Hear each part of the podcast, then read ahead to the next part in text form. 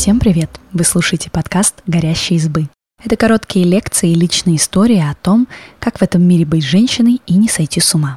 Сегодня мы поговорим о том, почему всякие страшилки про месячные на самом деле просто мифы, которые мешают людям относиться к этому процессу нормально. Во время менструации нельзя заниматься сексом, а также обниматься и целоваться. Еще вам не стоит посещать некоторые заведения, например, храм или спортивный зал. Стоит повременить с готовкой еды. Запрещено принимать ванну, в которой моются другие члены семьи, пить коровье молоко, иначе отравится все стадо, и трогать деревья, потому что они перестанут плодоносить. Все это звучит безумно, но в некоторых местах такие правила существуют и сегодня. Например, православная церковь запрещает женщинам проводить некоторые обряды во время менструаций. В странах Южной Азии проводят обряд изгнания из семейного жилища на время менструации и после родов. Несмотря на то, что месячные бывают практически у каждой женщины, этот процесс окружен предрассудками и мнимыми ограничениями. Миф первый. Во время менструации нельзя заниматься сексом.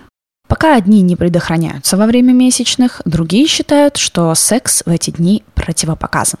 Половой акт при менструации – личное дело каждого. В этом нет абсолютно ничего нездорового или негигиеничного. Идея о том, что менструальная кровь чем-то хуже крови из порезанного пальца или любого другого места на теле, всего лишь миф. Он формировался столетиями из-за того, что тема месячных была табуированной. Кроме того, у многих людей еще в прошлом веке не было свободного доступа к горячей чистой воде, и это вызывало дополнительные неудобства. Секс во время менструации безопасен для обоих партнеров. Если вас не смущает вид крови и специфический запах, занимайтесь сексом на здоровье. И, кстати, мастурбировать тоже можно.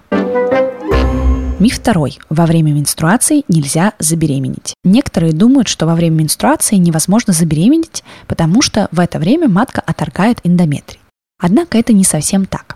Как правило, овуляция, выход яйцеклетки из яичника не происходит во время менструации. Но есть несколько обстоятельств, когда оплодотворение возможно.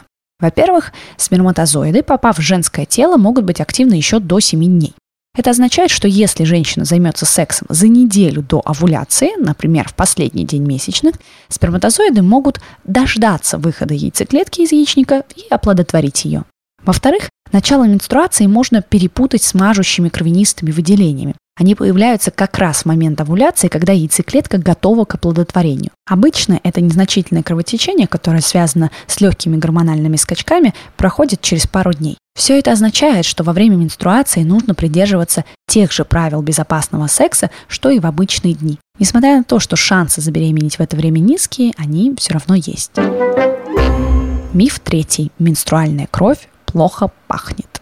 Менструальные выделения сами по себе не имеют запаха. Запах появляется, когда кровь и ткани смешиваются с естественными бактериями тела. Но он не такой уж сильный. Во время месячных вагина не должна источать аромат цветочной клумбы, как бы это ни пропагандировали рекламные ролики тампонов. Кроме того, гигиенические средства с ароматизаторами могут вызвать раздражение и аллергические реакции. Для поддержания чистоты и свежести достаточно мыться водой и менять прокладки или тампоны каждые 4 часа. Самым гигиеничным средством считаются менструальные чаши, которые достаточно доставать и промывать раз в 8-12 часов. А резкий неприятный запах – повод обратиться к гинекологу, потому что это может сигнализировать о дрожжевых или некоторых других инфекциях. Миф четвертый. Женщина теряет много крови в эти дни. В среднем менструация длится от 3 до 5 дней. За это время женщина теряет от 2 до 3 столовых ложек крови. Те, кто страдает от сильных кровотечений, теряют не более 4 столовых ложек. Стандартная потеря крови во время менструации не угрожает жизни и не ведет к анемии. Но если вы используете больше 7 тампонов в день или менструация длится больше недели, стоит обратиться к врачу и сдать анализы. Миф пятый. Тампон может потеряться в вагине. Тампон невозможно потерять в вагине. Она не такая глубокая, как кажется. В основании матки находится шейка, которая является преградой и не позволит тампону проникнуть слишком глубоко. Если вы случайно оторвали веревочку от тампона, не стоит паниковать. Нужно присесть, вставить пальцы во влагалище и самостоятельно достать тампон. Это не самая приятная процедура, но в ней нет абсолютно ничего страшного. Миф шестой. Тампон можно использовать в обычные дни. В течение менструального цикла женщина сталкивается с различными выделениями. Например, они могут быть во время овуляции. Использовать тампоны в эти дни не самая лучшая идея. Гигиенические тампоны предназначены для впитывания крови. Если женщина использует их в сухом влагалище, когда нет менструации, она рискует столкнуться с синдромом токсического шока. Дело в том, что современные тампоны тщательно впитывают любую жидкость, не только кровь, но и вагинальную смазку. В условиях, когда баланс микрофлоры нарушается, мирно существующие бактерии становятся агрессивными и вызывают СТШ – синдром токсического шока. Это крайне редкое, но смертельно опасное заболевание. Миф седьмой. При менструации нельзя принимать ванну. Утверждение, что во время менструации стоит избегать воды – обычный миф. На самом деле водные процедуры во время месячных необходимы, чтобы поддерживать гигиену, а теплая ванна помогает расслабиться и снять боли в животе. Некоторые женщины боятся, что вода попадет внутрь и заразит их чем-нибудь.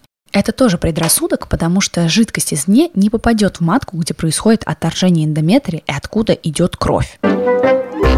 Миф восьмой. Нельзя делать косметические процедуры.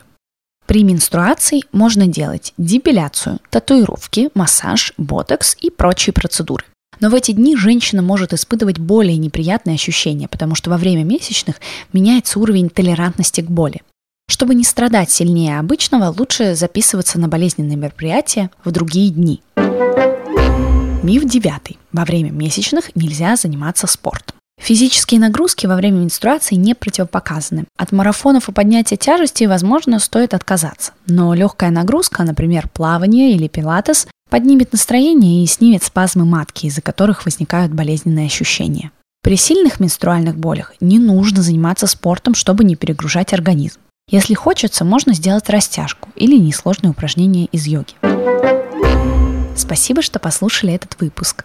Автор текста Таня Кучинская. Подписывайтесь на наш подкаст, пишите в комментариях о своих впечатлениях и обязательно делитесь подкастом с друзьями. Пока-пока.